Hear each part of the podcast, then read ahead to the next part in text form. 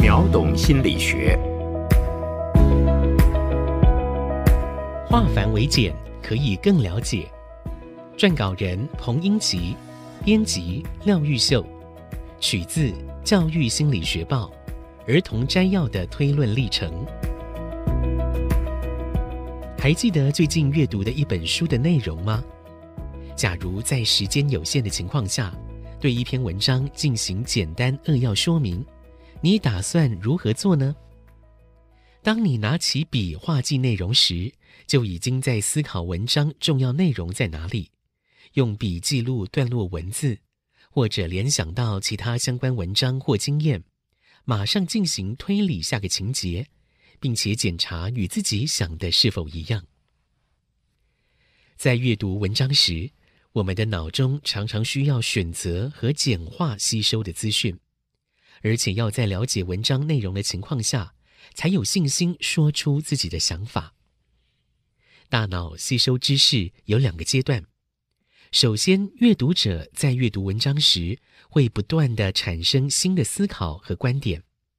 在阅读过程中，我们会注意到文章相关主题和重点。然后，随着阅读讯息的增加，读者会不断的进行修正、调整和推论，最后找到连贯文章的流程，以达到阅读理解的目标。例如，一篇题目为“树木的功能”的一篇文章中，分别选出四段文字。树木能吸入有害气体，有害气体溶解在叶内的水分里，因此可以减轻空气污染的程度。树木上常有各种昆虫和鸟类栖息。树木仔细推敲这四句话的意思，可以发现第一句可以包含第二句和第三句的含义，强调树木可以吸收不好的气体。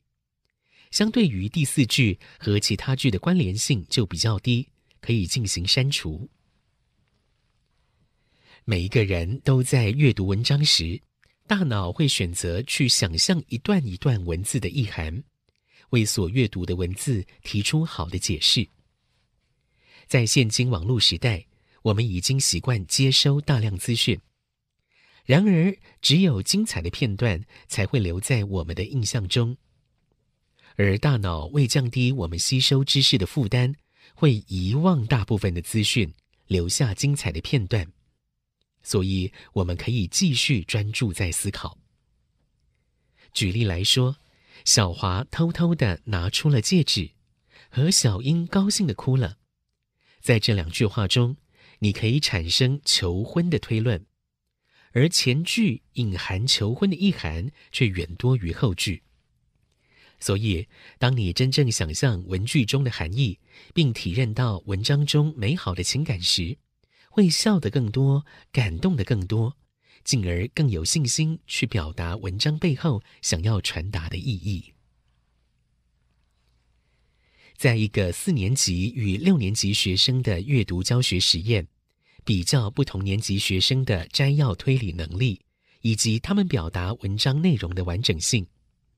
研究发现，儿童脑中保留越多精彩的片段时，越有能力对文章脉络进行思考与表达。因此，教师教学时可以鼓励学生多举手表达想法，在学习中增进多一些印象深刻的记忆点，累积学生的丰富学习经验，这样会帮助他们保留精彩的阅读经验在记忆里。进而产生对人事物间的因果关系推理，可以帮助学生更有能力去表达所阅读的文章内容。在另一个教学实验中，研究得知，即使四年级儿童的学习发展低于六年级儿童，但心中精彩印象保留越多，可以表达摘要的能力也会越高。但也另外发现。六年级儿童因为有较多的学习经验，会依自己的周遭资源与尝试经验，运用其他阅读策略进行摘要，例如观察文章结构、选取重要词汇、请同学协助等。因此，当对文章进行简化并找出重点时，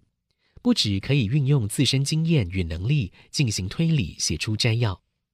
当然，有时候会不容易找到重点时，也可以善用环境资源，例如向老师或同学请教，图书馆找书或上网查询，而对阅读的内容有了更多的了解。因此，我们可以知道，如果要提升孩子的阅读理解能力。可以让孩子学习找出文章的重点，在找重点的过程中，孩子会透过已学过的知识或经验，加以串接成有意义的文句叙述。因为在摘要形成过程中，儿童多数能自动删除过多而无关的资讯，而会进行自我评估，选择并保留自己认为文中具有特色或精彩的片段。这样的摘要练习过程可以逐渐的提升孩子的阅读理解能力，不妨可以让小朋友试试这样的阅读方式，说不定可以更增进阅读能力。